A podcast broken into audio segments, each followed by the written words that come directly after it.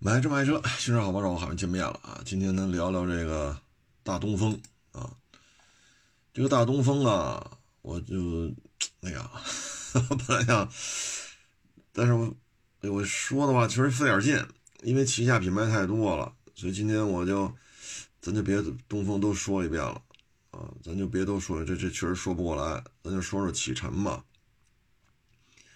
因为很多这种品牌前面它都有东风的啊，它就摘出一个来吧，启辰啊，启辰呢这个销售量啊确实不是太不是太乐观啊，嗯，它的这个嗯怎么说呢啊，反正现在还算是呃还算是。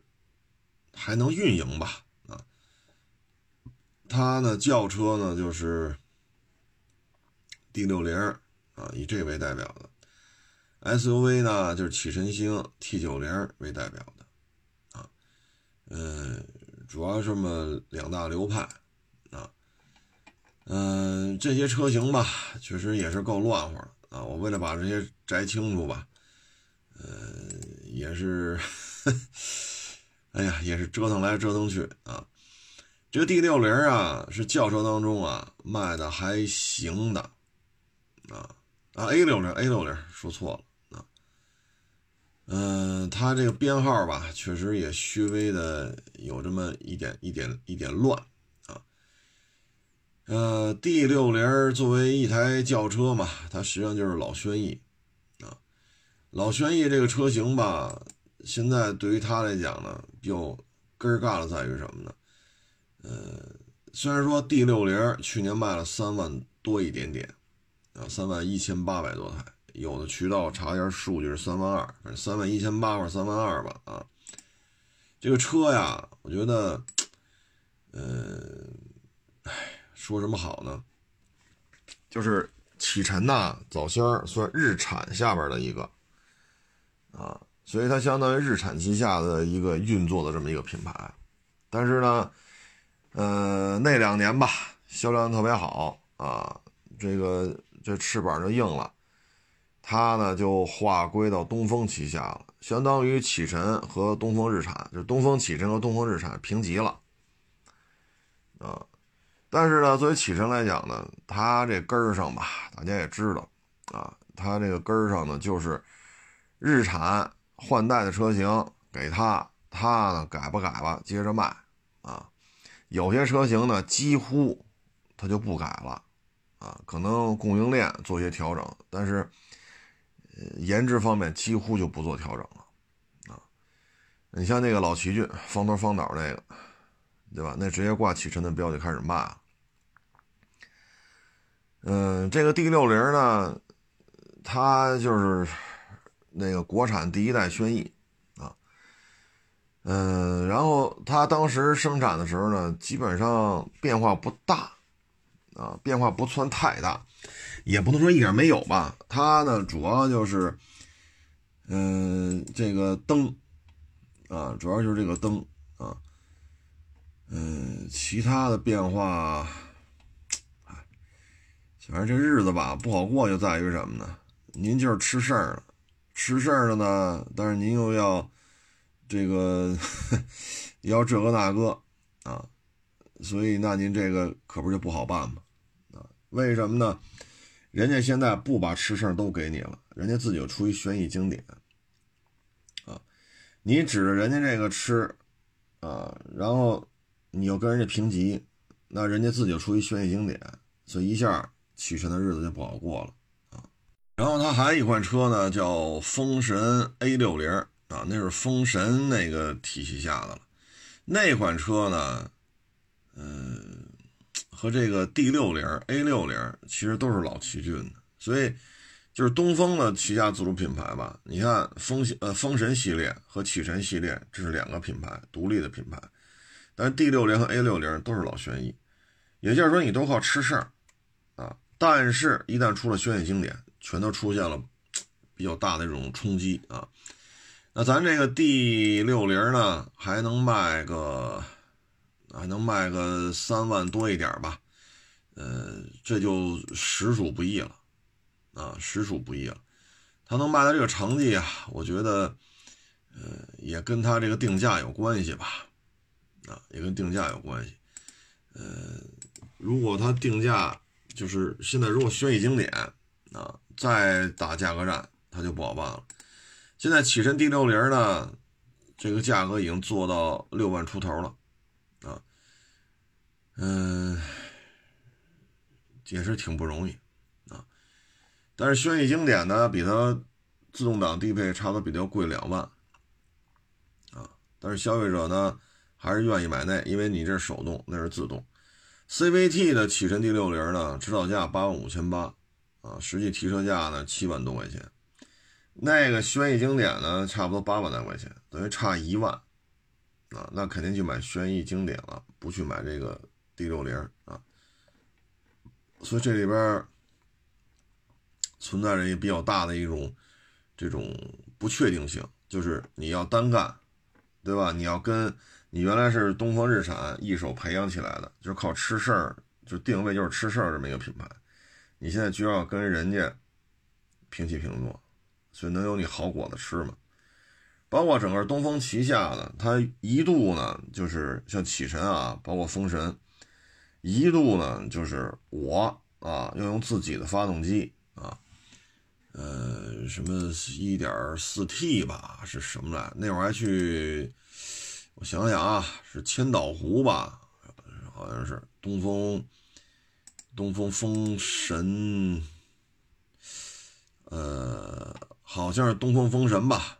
啊说去有一个试驾啊，当时开的就是一点四 T 的啊，然后他后期呢，他出这车吧。他又用上这个，呃，三菱的机器了，啊，所以有的时候我们觉得确实确实有点乱啊。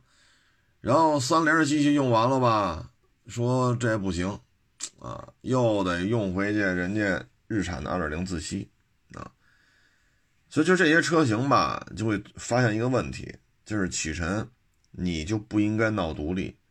你要很清楚自己的定位，就是吃事儿，吃事儿就老老实实的吃事儿，啊，你没有个几年、十年、八年的功夫啊，你不可能完全说掌握这一整套，从发动机啊、底盘啊、变速箱，那不可能的。你看长城，几年前还三菱机器呢，还韩国现代的自动变速箱呢，对吧？几年前的事儿，这一晃，现在也。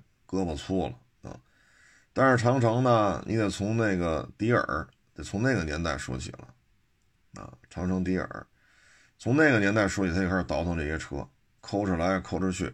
二零一零年吧，好像是啊，我陪一哥们儿去提哈弗 H 六嘛，是加价还是怎么着来着？那会儿算是步入了一个销冠时代，因为哈弗 H 六是那会儿正式发售的啊。迪尔呢，那就更早了。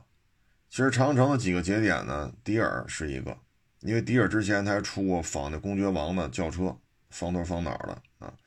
我还看那时候觉得，等着屁股写着 Great Wall，这不是尼桑啊。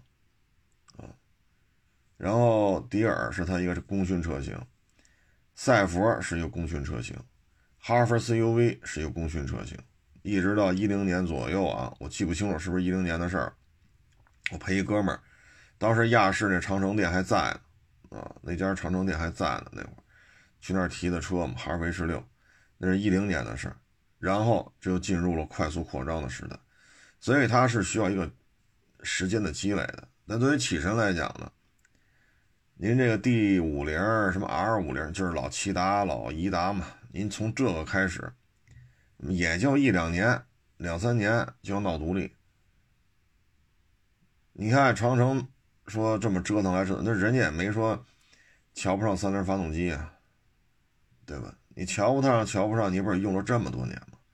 你也就是最近这两三年了，说发动机已经逐步逐步的开始从外购变成自自研自制，啊，基本上不再外购了，也就是最近这几年的事儿。但是咱这个启辰呢，要说这步子迈的太大了啊。嗯，所以你看它旗下现在几个品牌，风神系列、启辰系列，其实在我看来呢，这些就有点儿你尤其刚才说那 A 六零和这个 D 六零都是老轩逸，你这个你不自己不赶脚，有点冲突吗。你作为销售来讲，好家伙，这也是老轩逸，这也是老轩逸，我就买轩逸经典不就完了吗？现款的轩逸经典比这俩车还还高了一代啊，因为这俩照着抄是国产第一代轩逸那我不如买现款的呢，现款好歹比你们这还高一半，是不是高一半？所以这就是启辰比较根儿尬的地方。嗯，其他的车型吧，基本上都是照着来的。啊，你看它那个不再用字母加数字了，它叫什么启启辰星啊？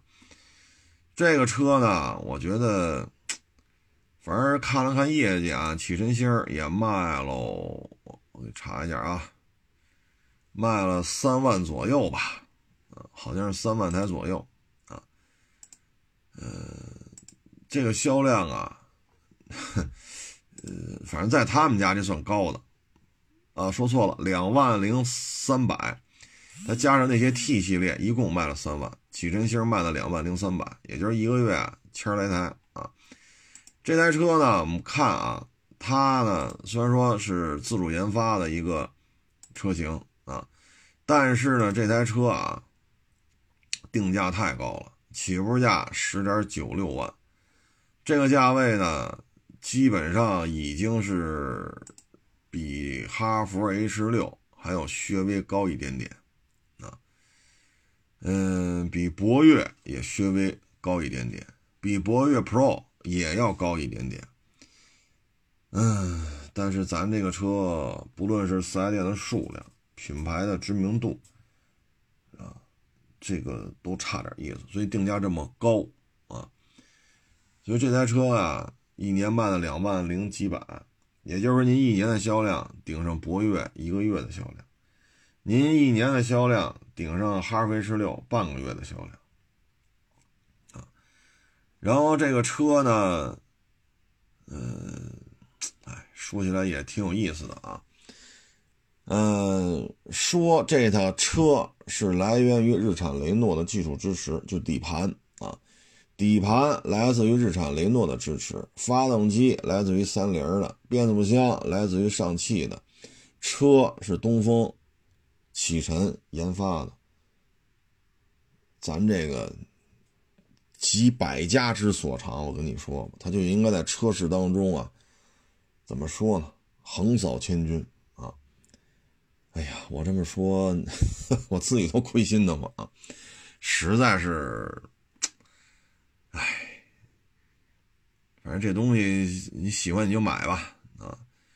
然后现在这车呢，定价呀确实是有点高啊，销量啊也上不去。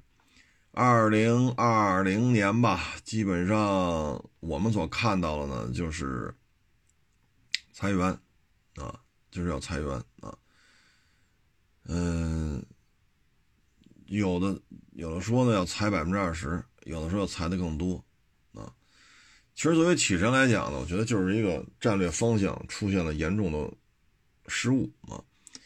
它呢就是日本淘汰、日本日产淘汰的车型，然后呢我再做一些本土化的改进，然后一个低价位，然后三大件都是日产的，这样嘛品质呢相对而言好一点点，价格呢低一点点，啊，可能人机工程啊。啊，本土化设计啊也好一点点，然后就行了。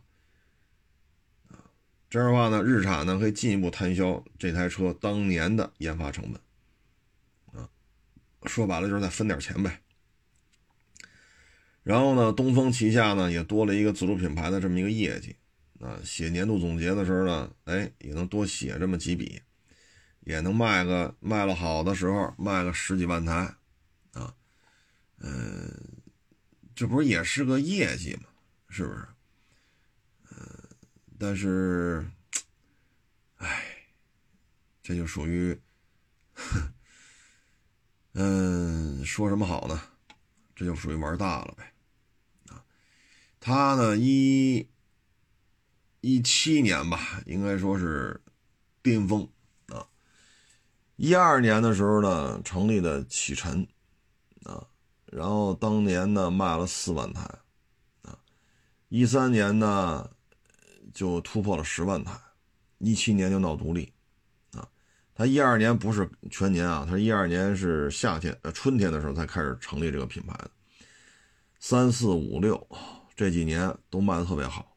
到一七年就开始平起平坐了，然后一旦平起平坐之后就完犊子了，一七年平起平坐之后，一八年、一九年、二零年就持续持续下滑，啊，这个就非常不乐观了，啊，嗯，启辰我看一眼啊，去年卖了也就是七万七八万台吧，啊，你从十四万。掉到七八万台，就相当于腰斩了，而且这几年逐渐下滑啊。嗯，这个原因吧，首先呢就是轩逸经典，这是原因之一。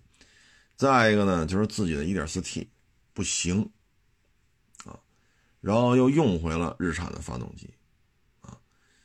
嗯，像那启辰星呢，三菱的发动机，上汽的双离合，日产的底盘。东风的外观内饰的以及整个做的匹配啊，所以这个差点意思都，嗯，再一个就是你的定位是什么？你的定位呢？你比如说我就吃事儿就完了，我连壳我都不换，轩逸什么样，我这就是什么样，你甭管名字一样不一样，我就这么干了，爱买不买，他也。哎呀，反正 这是你的一个定位啊，你摆脱不了日产的基因，要么您就从从头来，但是您现在这个体量吧，你又不具备重新研发发动机、变速箱、底盘的能力。长城、吉利、比亚迪，人家具备，人家年产量没有说十几万辆，比亚迪一直在下滑吧，但是也没说一年就卖个七八万辆，或者说。像启辰巅峰时卖十四万辆，这比亚迪，咱刚聊完，它怎么卖，它也是几十万辆，而且比亚迪业务面如此之广，啊，它是民营企业嘛，它这些买卖挣的钱都可以随便调配，咱这是，是吧？咱东风这个企业背景，你这品牌和品牌之间这资金的这种，是吧？它有些事并不好办。啊所以现在呢，就是你要么你走。玩轿车，要么你就走越野车，但是呢，日产给留给你的这点东西呢，基本上就是骐达呀、轩逸呀、颐达呀、奇骏呐、逍客啊、劲客啊，也就这点东西，你跳不出这个圈子去，啊，你跳不出来，所以这事很麻烦，啊，再一个呢，你的成本降不下来。你比如说，你发动机、变速箱、底盘，你都用日产的，白给你用啊！这就是为什么启辰星它的售价要高于博越，高于哈弗 H 六。为什么高？底盘哪来的？发动机哪来的？变速箱哪来的？全是外购的，或者说像底盘，你可以自己生产，谁给你的技术支持？这种。中方跟外方要一个底盘过来自己生产，白给啊，不花钱啊，对吗？然后这匹配这这成本相当高啊，底盘是一家的，发动机是一家的，变速箱是一家的，所以你为什么卖的贵？这都是有原因的。所以为什么一年销量两万零几百，只有博越一个月的销量，只有哈弗 H 六半个月的销量，这就是它的现状啊。他没有找到自己的特点，你到底要干什么？咱要吃事儿，咱就老老实实吃事儿就完了。又不干，又觉得面子上不好过。你这个品牌创立不就是发挥日产的剩余价值，顺便让自己年度总结的时候又又多上一笔？你看我自主品牌这块，我也有业务，我也有销量，我也有品牌运作。你事情的初衷不就是这个目的吗？你何必自己就觉得自己别扭呢？对吧？你像我们就是二手车贩子，我就低收高卖，我就要吃这差价。你我我干这行到今儿，我一直这么认为啊，我也没有啊，不行，这哪行啊？家不能做二手车贩子啊！明儿我清华大学当教授去，我指点迷津去，你那不是扯淡吗？你搞不清楚自己几斤几两了吧？你就是想收俩车，对吧？低收高卖，吃点差价，你就这诉求，那就一直这么干呗，对吗？咱别好家伙，我这。所以他这就属于你当时的设立这个品牌的初衷和你后期这个就走了样了啊，所以就弄得现在启辰很不利索。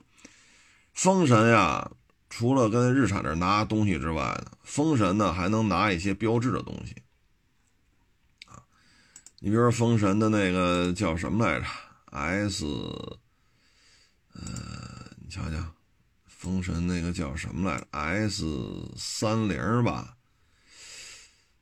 我这我这我我真真想不起来了啊！对，H 三 H 三零和 S 三零啊，那个车呢，风神那个体系呢，有很多都是从法国人拿来的。这 S 三零 H 三零就是啊，三零七的底子啊，然后三零七的一点六发动机。但是那车吧，次到什么程度啊？耗油量比三零七还高，啊，然后呢，人家三零七当时在国内推的是一万五千公里一保养，他就改成七千五了。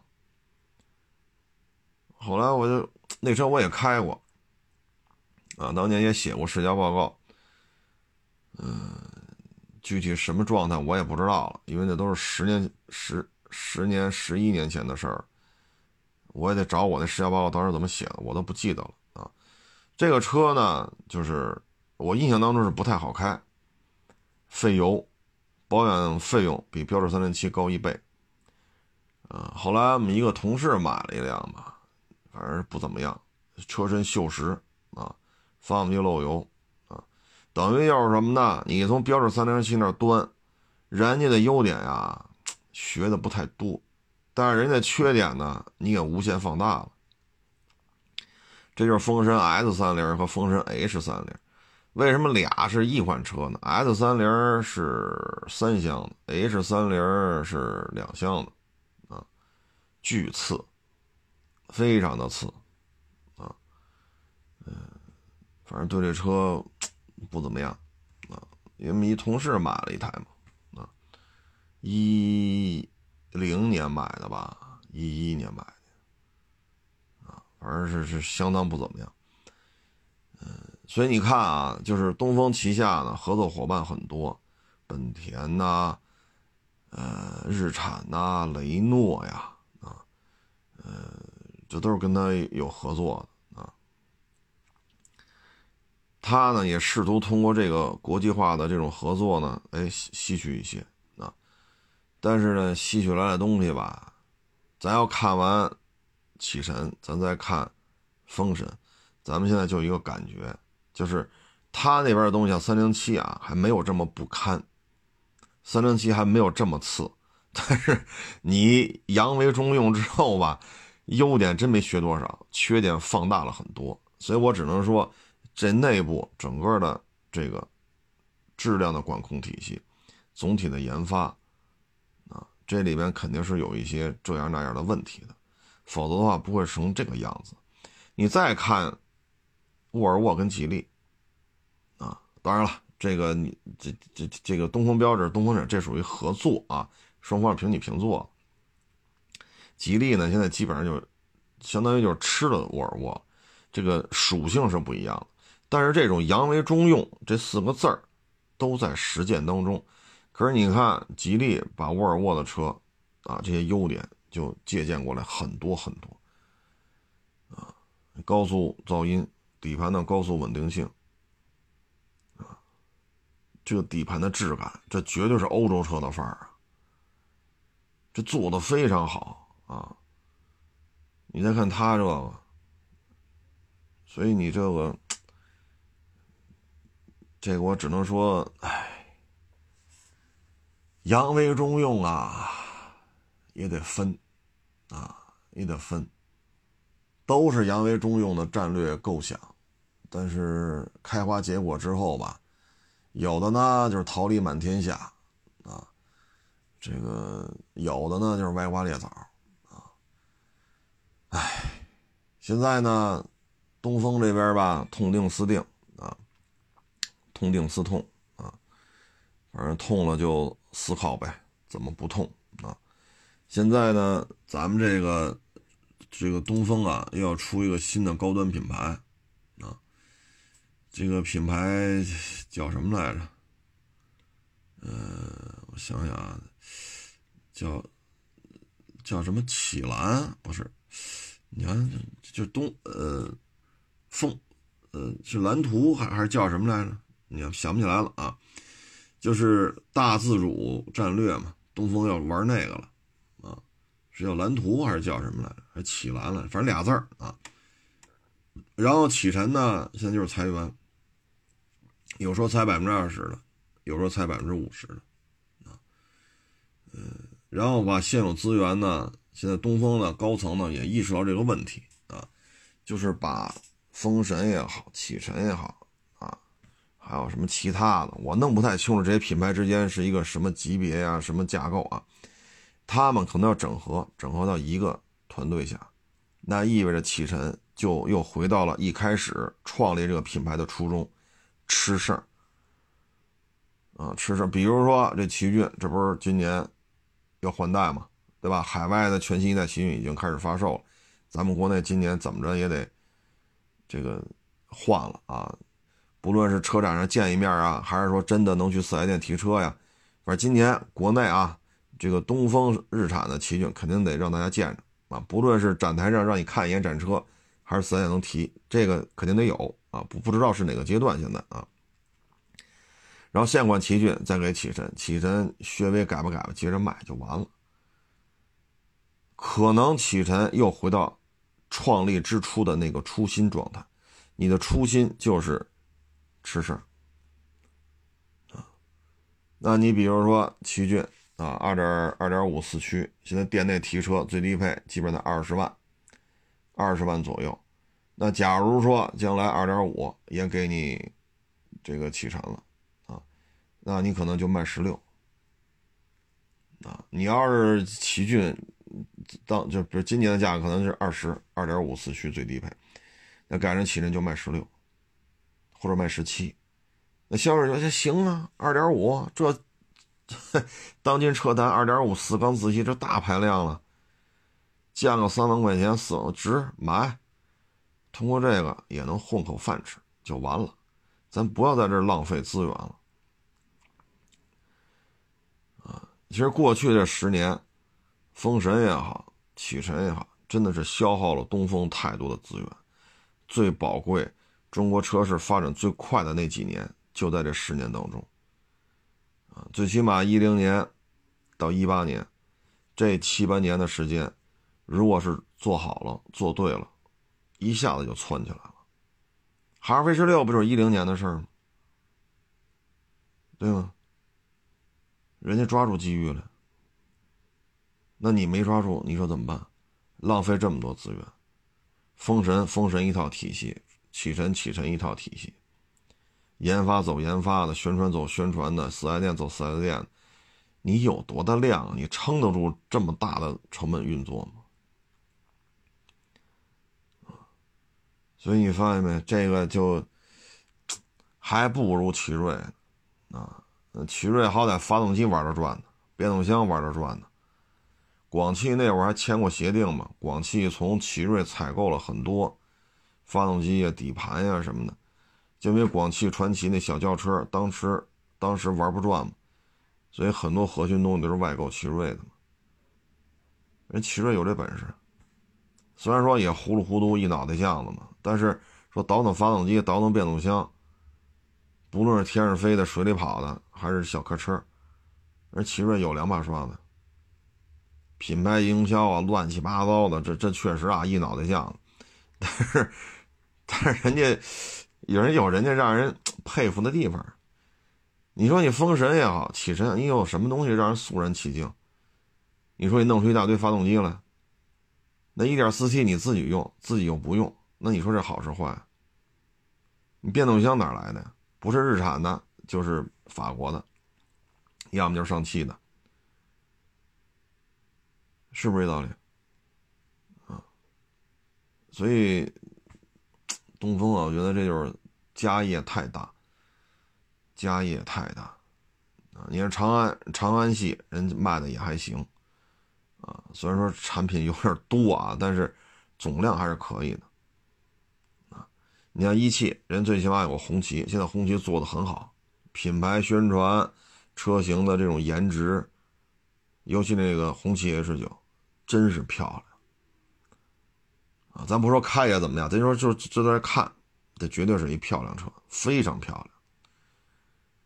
而且现在红旗整个四 S 店销售量，人一年比一年高。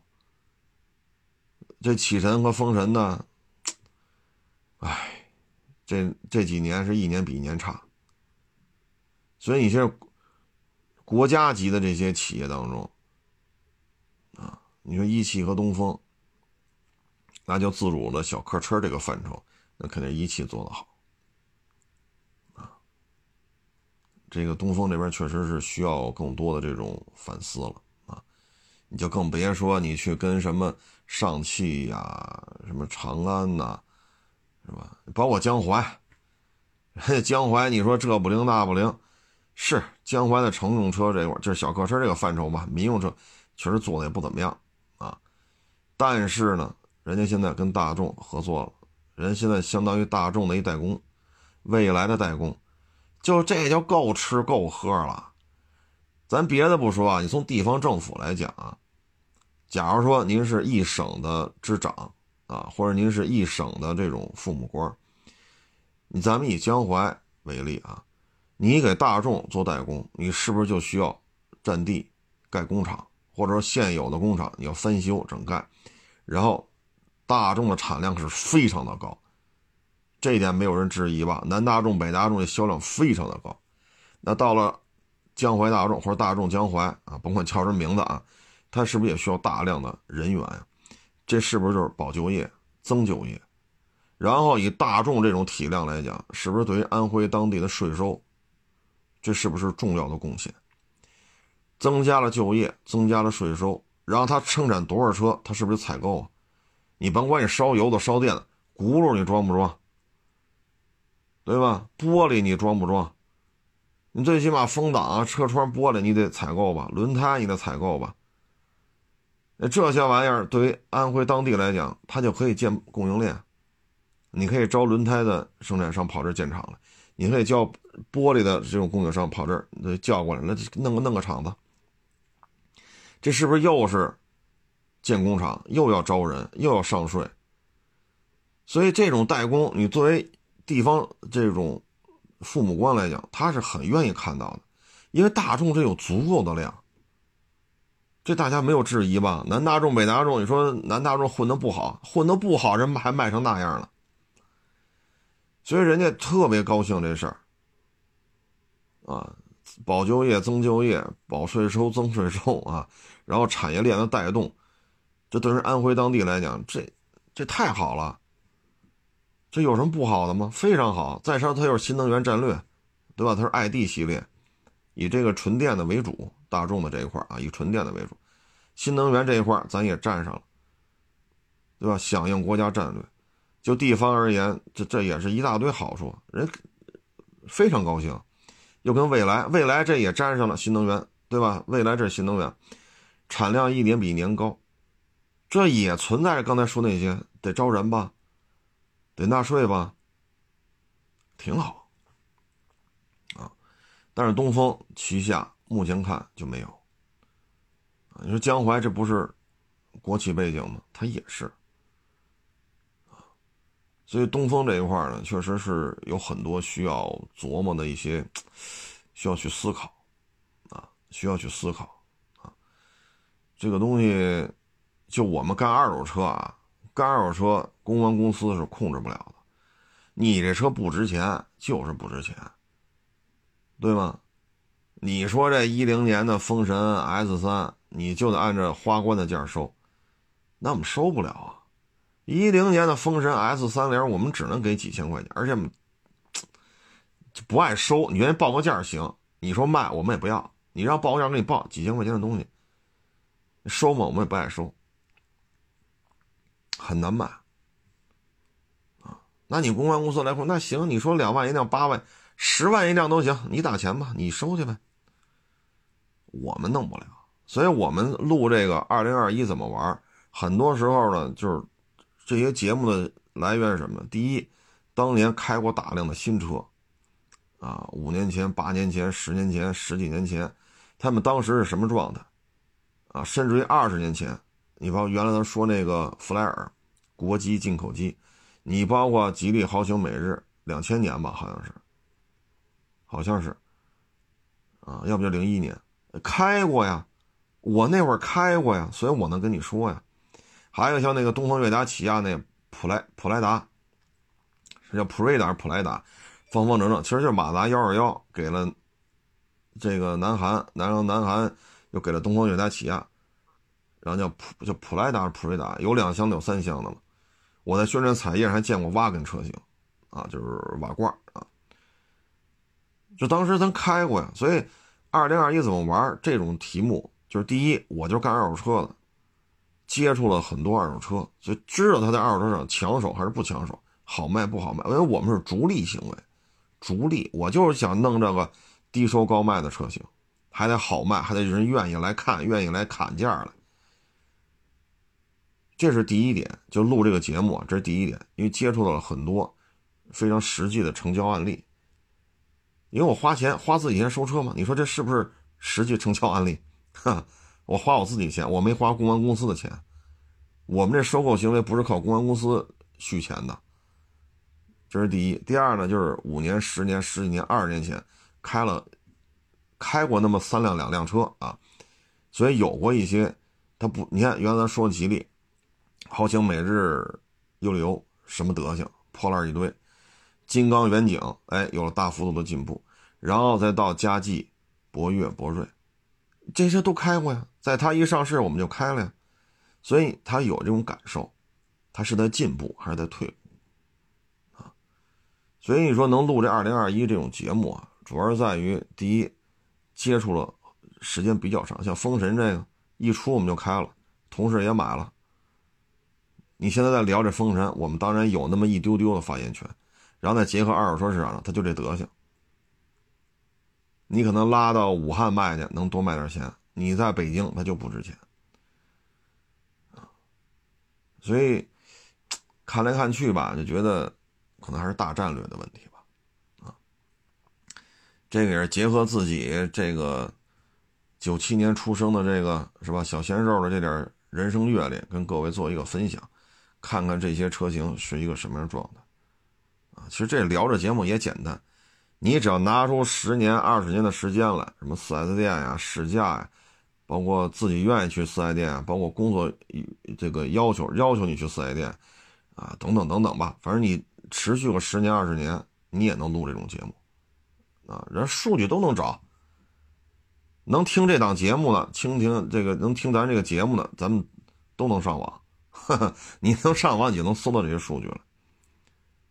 啊所以，呃，录这个节目，觉得就是一个经验的分享，然后再加上过去这些年对这个品牌、对这些车型的一些感知，呃，再做一个综合性的一个研判啊，呃，不能咱说是一二手车贩子，咱不能天天录节目啊，我们家车好，你来我们家买车吧，啊，哒哒哒哒哒哒哒，那也没人愿意听了，是吧？我们也想天天吹自己家车呢，我自己花钱收的车，我自己都懒得吹。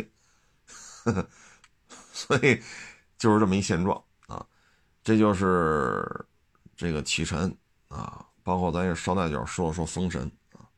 咱说二手车，咱就说说昨天吧，一个网友给我发一链接啊，真抱歉啊，发完微信我这手头事太多，发 也找不着是谁给我发的了啊。呃，手机有九个，实在是，所以说声抱歉啊，应该给人回回复一个。握手啊，或者作揖啊，或者谢谢呀，微信太多，九个手机啊。那节目当中说一声谢谢吧，啊，真是 太忙啊。这个链接是怎么回事呢？就是四川省消委会啊，对于这种二手车平台啊，做了一次就算是暗访吧。就是您叫得上名来的和您叫不上名来的这些二手车电商平台呢，全部做了一次暗访啊。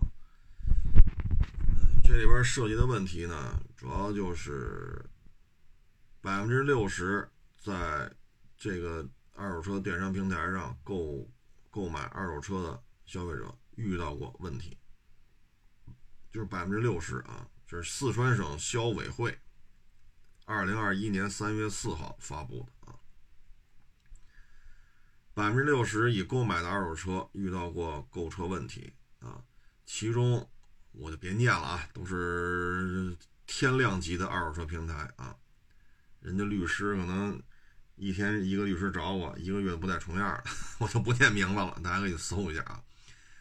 呃，涉嫌发布虚假车源，其中呢，差信二手车呢要交定金，要交定金才能给你看合同，而且呢还要收。四位数的运费，啊，同时呢，调查的所有平台都存在有很多收费项目，但事先不告知，啊，呃，然后发布虚假车源，这个坑害消费者，啊，呃，这这几大家吧，全都这德行。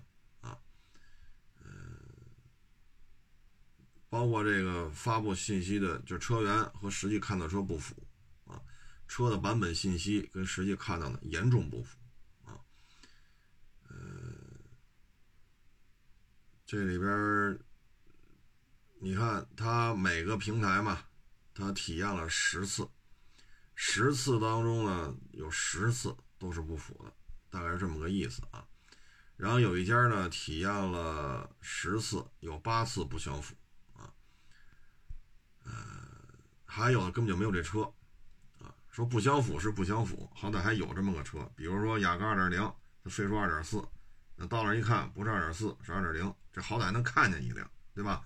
好歹是雅阁八代，但是呢，它有的根本就没有这车，啊，你可能定的是雅阁有，啊，到那一看可能改成思铂睿了，啊，或者改成凯美瑞了，啊，然后呢，这些。都存在着收费项目不告知，啊，呃，各种乱收费，啊，而且收费项目就额外增加了不止一项，啊，反正感觉就是问题相当的多，啊，问问题相当的多，啊，嗯，嗨，这个里边。包括他们这个，他们还真去要去签合同嘛，然后就说嘛，哎呀，这合同也是各种免除啊，这个不保，那个不保啊，呃，这个什么事故车不保啊，这个这什么来着？这不保那不保，反正一堆不保啊。然后呢，他们也对这些电商平台呢进行了投诉。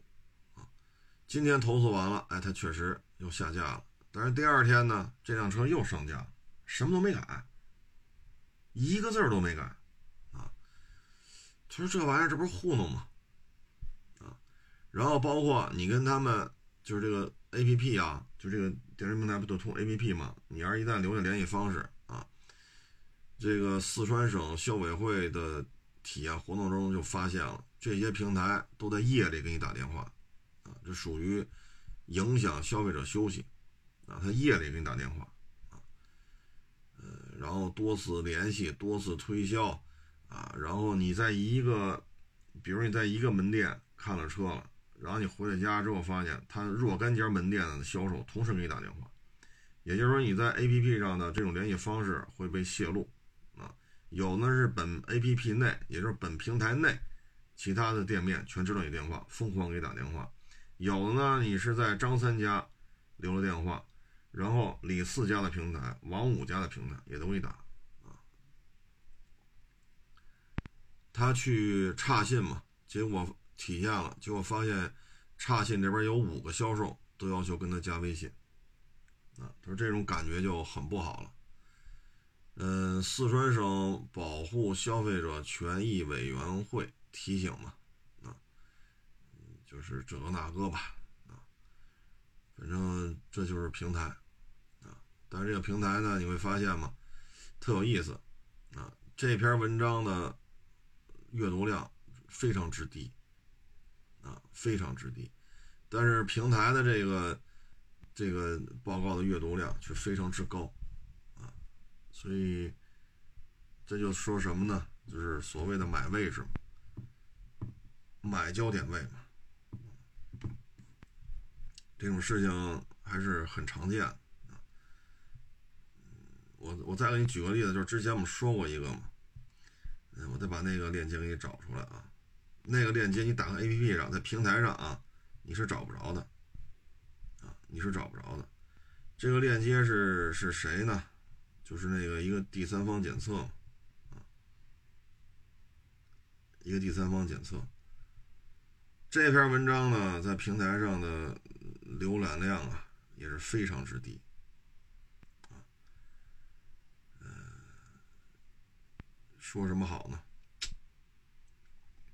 还是在这个平台，这家呢，一天得发若干篇啊，一天少则发五六篇，多则发个十篇八篇。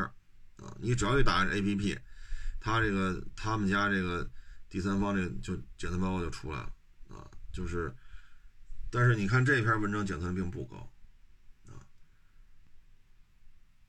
买的二手百万豪车，第二天就趴窝了啊，就赔了他，呃，赔了他多少？赔了就是就是一千来块钱的检测费嘛啊，乘以十。啊，赔你一万来块钱，而且要求保密协议，啊，这根本就不看嘛，啊，根本就根本就不看，全车漏电，然后这都这是小事，全是漏电倒不叫大事儿了，因为什么呢？他这车的事儿啊太大了，发动机拆装，电脑主板泡了水长了毛了，安全气囊爆过，啊。然后发动机还是更换，发动机更换过呢，还没做过交通队，还没去做报备，啊，等等等等，啊，就出了这么多问题。然后呢，这家检测机构呢，天天在平台上发，啊，一天发个十篇八篇的，就他们家一出来，全是事故车，全是泡水车，全是猫腻，等于就是没有除了这二手车这个行业当中啊，除了他们家。全都是卖事故车的，嗯，只要他一出来一查，没有一个不是事故车，啊，就这么聊就没意思了，啊，这么聊就没意没有意思了，嗯，这现在平台也是逐利的嘛，啊，难得还有个四川省消委会还愿意去调查一下，你要让我们，我们可惹不起这事儿，啊，人家律师找你谈，一天换一律师，一个月三十天不带重样的。人家法务部就这么牛，你说我们这小家小业的，没钱没权没势，我们惹得起谁啊？说摁地下把我这买卖给弄死了，那就弄死了，啊，不就是中华大地上一粒小尘埃嘛？有我没有我，是吧？所以我们也惹不起啊，包括这第三方也是，这种模式本身就不正常。到你这学个十天半个月的，一个月的是吧？一半时间理论，一半时间实操，然后就干去吧。然后你是这个省的，你你这个省你的业务都给你；你是那个省那个，然后迅速你看我这全国多少家检测机构，就我这个检测点有多少多少，这个那个那个这。这边呢培训挣一笔钱，设备再卖点，这又挣一笔钱。出去验车的钱呢再分一半，自己就负责写文章。有一个非常牛逼的一个编辑团队，天天发文章，天天发文章，天天发文章，然后一天在平台在买位置，花钱买位置，让我的文章能上首页，然后就粘活，粘完活再各地派，再去，就是这种快速扩扩张、快速复制，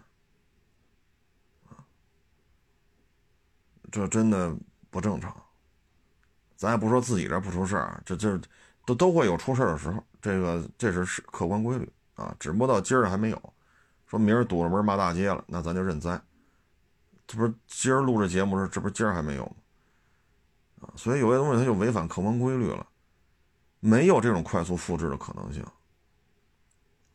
你包括刚才说电商平台也是，原来咱们节目当中还说过，那些做原来做新车的，因为现在没有国六嘛，所以原来举过这个例子，说我在，比如说啊，我在北京，啊，港口买卖没法做了，没有国六的了，好嘞，我发现厦门有一个客户，人要一陆巡五七，这台车呢，假如说在成都，啊，牌子呢是赤峰的，然后呢，我就给这个。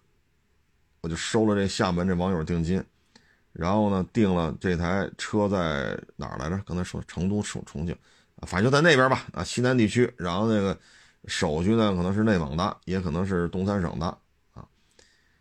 你这么卖车，咱不是眼馋啊，咱就这么说，三两年的陆巡五七，基本都是百万以上。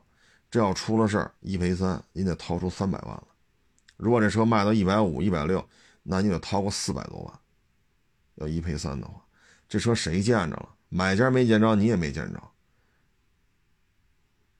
这种玩法是互联网时代才能成就这种操作模式，这点大家都认同吧？互联网时代，微信呀，什么短视频呀，它才能成就你这种销售模式。但是你不能因为有了互联网时代，你可以非常便捷的方式达成交易，而忽略了对于二手车车况的检查的重要性。你一旦忽略了，你说他违背二手车的原则和底线，出了事儿就会倾家荡产。包括二手车电商平台也是，我原来反复说一六一，反正五六年前了啊，也是现在一个巨牛巨大的二手车电商平台，人人对吧？人领导上我那儿去了啊！你看我们网上一百台车，不是不是什么，我们网上一百万台车折呢。我都没好意思说，我操！我说你网上一百万台车挂在网上，这他妈得多少评估师给你验去？那天那个纳瓦拉，因为那有一颗螺丝、两颗螺丝生锈嘛，十一点四十五给人验，验到下午四点，这他捋出一台车来。要正常的话呢，两个多钟头、仨钟头，像纳瓦拉这种给人客户验一遍，那您说我一天能干几个？一百万辆车，我勒个去！我得干多少？我干到死，我也干不出来啊！我缺钱吗？缺！我也想卖出去一百万辆二手车去，我想，但是我知道我干不了这么多一百万辆二手车，我干死在这车上呢，我也干不出来啊！你不能违反客观规律啊！但是就因为有了互联网，哭嚓您就干了，那你不出事谁出事啊？所以有些时候他就是这样，包括那个那个那家第三方也是，天天发文，天天上首页，一天发十篇八篇了，花了多少钱买位置，然后上焦点位。二手检测也不是这么检测的呀。原来我也负责招聘，负责培训，派活，带着评估师验车这那，半年能弄个基本面过得去，就算不错了。你还别弄一些他没见过的车，比如一直让他弄点什么凯越呀、三零七呀、伊兰特啊，对吧？宝来呀、朗逸呀，一直让弄这种车，哭嚓来一红山，立马抓瞎；哭嚓来阿尔法，立马抓瞎；哭嚓来一大猛禽，也立马抓瞎。这还在这儿天天带着他们在市场里干，半年左右了，你来这么个车，立马完蛋。所以这东西你没有个长期的积累，但是互联网就是什么呀？短平快，今儿钱投进去，明儿就能今儿投一百，明儿拿二百回去，都这思路。所以它就是这种，就是，但是平台也不去过滤这些，他也不去思考，为什么？他需要是钱，我把我的平台 APP 下载量，我的平台流量做到这儿，我也需要大量的钱，我需要回报，回报就是你愿意花钱买位置上焦点页，拿钱拿钱你就上。他才不去思考背后是否违反了客观规律，他不去思考，因为他也是这种短平快做起来的，所以这就是现在的一个现状啊。再说这个呢，昨天是前天啊，一个网友给我发了一文章啊，我看了看，挺挺好的。这文章写的是什么呢？就是话剧演员，话剧话剧演员呢，我个人认为呢，是表演艺术当中啊，你说你说相声也好，演小品也好，拍电影也好，拍电视剧也好，话剧演员，我认为是舞台表现力应该说是第一的啊。为什么呢？我举个例子啊，你看德云社，我老说德云社这德云，但是德云社它也有不好的地方，就是德云社去投拍电影。包括电视连续剧，德云社要去拍，票房普遍非常的惨。包括小沈阳拍电影，普遍反应都不好。那都是喜剧咖，你说岳云鹏是不是喜剧咖？是。小沈阳是不是？是。但是你看沈腾、马丽，啊，包括这个贾玲、张小斐，为什么他们去拍这种电影？他们就票房，你像沈腾也是百亿先生了嘛。贾玲这个李焕英，四十多亿、五十亿能不能突破不好说，四十多亿肯定有了所以这肯定回本了，这片子肯定挣钱。李焕英这片子肯定挣钱啊，名利双收，这是板上钉钉的事儿啊。就是为什么啊？你看，他要有长期的科班培训，首先贾玲。沈腾，啊，这俩呢，那个都是科班毕业，正经八百上过大学的。沈腾是军艺的，解放军艺术院，解放军艺术学院吧，好像是。贾玲也是，是北影，是是中戏，我忘了，反正，在那儿科班毕业的，正经八百学过表演的。啊，再一个呢，演话剧，你看沈腾为什么他一上来就。票房这么高，演话剧跟拍电影，假如说都是一个半小时，九十分钟，这个电影可能要拍两个月，再加上前期的采景、搭景、人员的这种沟通、剧本的改革啊，签各种合约、资金啊、院线，后期还有大量的时间去剪，然后要跟院线去签这个排片啊，这个电影从开始。花第一分钱开始到电影院卖出第一张票，这个时间的周期是要一年，而电影拍摄本身基本上两到三个月。话剧不是这样，说咱这这一场话剧九十分钟，来吧，我买完票了，我往这一坐，你演吧，九十分钟正好演完，这中间没有说咔再来一遍，咔再来一遍，说有的。特别好的电影，特别好的电视剧，你说这个过不去，我们拍了三十多条，拍了二十多条，这就是重复演了二十多遍，重复演了三十多遍。但是话剧舞台上没有，没有。说您来啊，您从一个半大小子，吃饱了混天黑的主，然后鬼子来了，进村了，开始烧杀抢掠，然后国家仇、民族恨，报自己家里人血海深仇。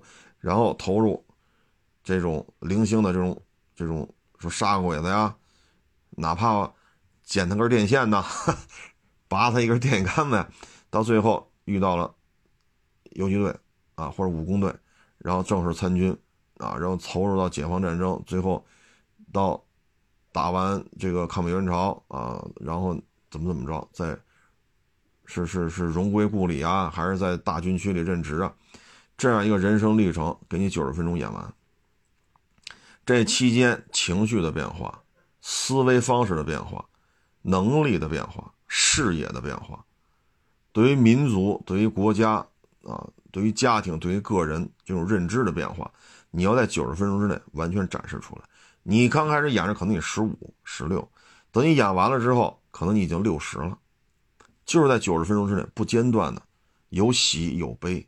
有血海深仇，也有杀了日本鬼的那种、那种、那种成就感啊！包括打跑了外国侵略者，包括抗美援朝，然后以一个是将军也好啊，还是是是是退伍的老兵也好，还是军区里任职也好，这个心路过程九十分钟之内要不间断的演完，这对于演员在角色当中的这种这种。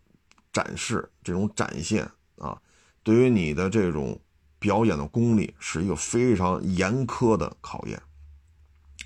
包括你的体力、你的台词量。九十分钟的一部戏，你如果是男一啊或者女一，那你的这个台词量相当高。你要说的台词，你要背下来，至少得背个二十分钟、三十分钟不间断的说，这个台词量啊，这都是考验。你的情绪是什么？你的肢体语言是什么？你此时此刻是一个什么样的精神状态？十六七，傻小子一个，干完活下河捞鱼去。几个小伙伴吹吹牛，捞条鱼烤着吃，你也就这点乐趣了。所以，话剧演员是功力非常深厚的。我一直认为，在这种表演方式当中，话剧演员应该说是最难、最不好干，但是演起来是最过瘾的。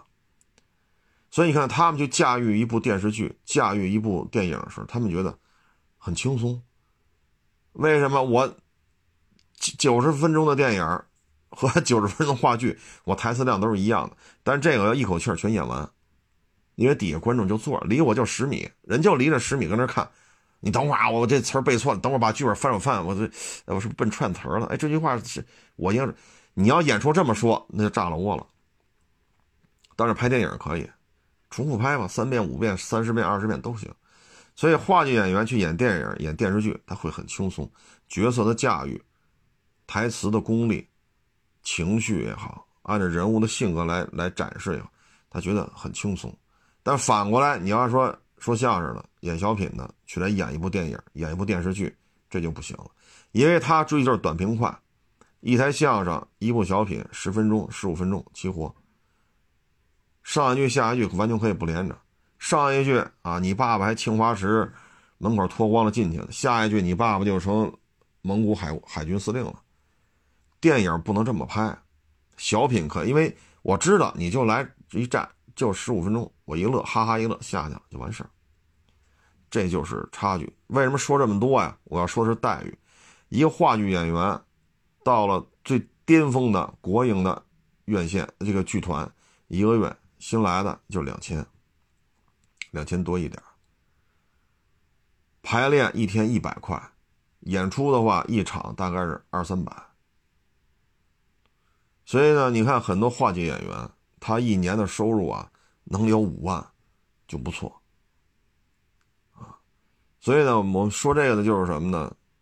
为什么很多话剧像沈腾这样的、马丽这样的，他们去拍电影，他们是很成功的转型，他们像沈腾很轻松的实现百亿先生，这跟他在话剧舞台上，话沈腾演话剧不低于一千一百场，这就是财富。但是很遗憾的是，绝大部分话剧演员的收入都不高。他们演几年之后，包括仁义的仁义，各位，这是话剧的最高殿堂了。干个两三年就辞职了。但是干什么挣钱呀？接着教这帮愿意学表演的小孩，给他们上培训班，这挣钱。一小时几百，对吧？上午辅导一个，下午辅导一个，晚上辅导一个，忙着呢。收入可高了。一说我仁义干过，或者我这个剧团干过，那个剧团干过，我这资历在这儿呢。本身我也是毕业的，所以学表演能演出来，真是挺难的啊。这是现在就是，我觉得话剧这一块儿，哎呀，真是中国电影。你看很多小鲜肉他演不了话剧，但是很多话剧演员去演电影，非常的传神。包括一些火的不能再火的一些一些电影，那里边很多的角色都是话剧演员，请过来一演，老戏骨，但是谁小型小鲜肉、流量明星来，您演个话剧，你演不了。山呼海啸的那种一帮。大姑娘小媳妇，哎呦，这不行喽！给我签个名吧！哎呦，这家伙哭的又哇哇哇哇！好家伙，他，你让你让这个小鲜肉去演一话剧，演不了啊！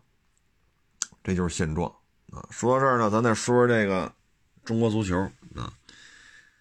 中国足球啊，我觉得男足也好，女足也好啊，我觉得谁就是。像中超现在很多俱乐部，就要退出，不玩了。明年中超联赛能不能凑够这么多球队，这都不好说。那有些网友说：“你这往上晋升啊，是是要中乙是吧？中中超退的是中乙还是要中甲呀？” 好久不关注，是中甲可能是啊，这这个梯队关系啊。那中甲的往上替补不就完了吗？中超走五个，下来下边的上五个，各位啊，这水平差距就太大了，太大了，这就没法看了啊。为什么要分级别呢？就是每个级别和每个级别的水平是有差距的，是不是这道理？而中超出现这种问题，第一，足协的管理水平实在是。哎，不说了啊。然后呢，这个现在经济形势，你说那维持一个中超球队一年一个亿够吗？不够。我明告诉你，根本就不够，工资都不够。你甭看这限薪令这那，就这点球员，你要想拿点成绩，咱别说争冠吧，你说中游水平吧，别老天天降级去，一个亿工资都不够啊。但是你要说，你说咱挣一个亿出来，我勒个去！这辈子我是挣不出来了，我是没这能力了，我挣不出一个亿人民币来。花的时候容易着呢，挣的时候啊没这命啊。所以你在这一年拿个七八个亿、十个亿，这不是一般企业能负担的了。然后你再改一名字，不许有这个企业的名字，那他妈谁干呢？啊，所以经济形势这里边谁倒霉，就是这些既拿不着高薪，也出不了名所谓名利双收都沾不上的青训的这帮教练，一个月挣个五六千块钱，有的地方才挣三四千，苦哈哈的带着各个梯队啊，比如你教七八岁的，他教十岁的，那教十二岁的，没有名没有利，突然一下本省的中超球队没了，包括这女足也是，原来说你看好好练啊，好好练，看孙文没有？世界足球小姐，看见没有？中国女足，看见没有？世界一流强队，看见没？好好练，将来你们也能像他们这样为国争光啊！当然，有些话不能说这么白了，就是名利双收啊，就为国争光是肯定没问题。但是现在你让这些青训教练怎么说？中国女足亚洲二流，亚洲二流可能都不是那么底气足。啊，就这帮名利双收、名和利都没沾着的这些男足也好、女足也好，这些青训体系的教练，他们是最倒霉的，真的是太倒霉了啊！所以这个就是，哎，反正现在国家就这形势嘛，确实不容易啊。说今年不是要保这个百分之六以上正增长嘛，这已经是很不容易了。所以咱也不能说 都让国家都管着。但是我们就觉得，足协现在这个状态，他是要有一定责任的，特别是女足。为什么从孙文那会儿那么牛，就混成现在这样？足协负责女足的是有不可推卸的责任，啊，名利双收都没。哎呀，抱歉，这电话又打来了啊。嗯，反正现在这种形势吧，我觉得疫情一年了。啊，那么好处是什么呢？洗去了很多浮躁的东西，洗去了很多花里胡哨的假模假模三道的啊，就让大家看到了很多事情的本来面目应该是怎样啊，这也是好事儿啊，这是好事儿，因为凡事嘛，物极必反啊，有快速上升的就往下掉，那往下掉了之后，它必然又往上。这是物极必反，嗯，你包括今天咱聊这个东风，啊，它这个新的自主品牌创立之后，整合了风神，整合了这个启辰，包括其他的一些资源，包括跟标致啊、本田呐、日产啊这种吸取的经验，它也要走了这么十年左右的这么一这么一个状态之后，它也要思考，他也要知道啊，这些这么做是错的。试错嘛，只不过试错的时间有点长，试错的成本有点高啊，它也会有一个新的一个发展的一个空间啊。毕竟东风这边呢也是家大业大啊，特别是军工这一块啊，包括它的卡车这一块这都是怎么说呢？巨无霸级别的啊。嗯，我们也祝愿东风也好，一汽也好，啊，包括江淮啊、上汽啊、长安呀，也包括北汽啊，呃，包括华晨啊，我我们也祝愿这些自主品牌吧，啊，在新的一年能够呃越做越好啊。如果实在是，也可以。分享出一些经验，让其他自主品牌呢吸取这里边的一些经验教训。毕竟试错嘛，它需要试错，有试错成本啊。嗯，成了，咱不多聊了啊。谢谢大家支持，谢大捧场，欢迎关注我新浪微博“海阔试车手”微信号“海阔试车”。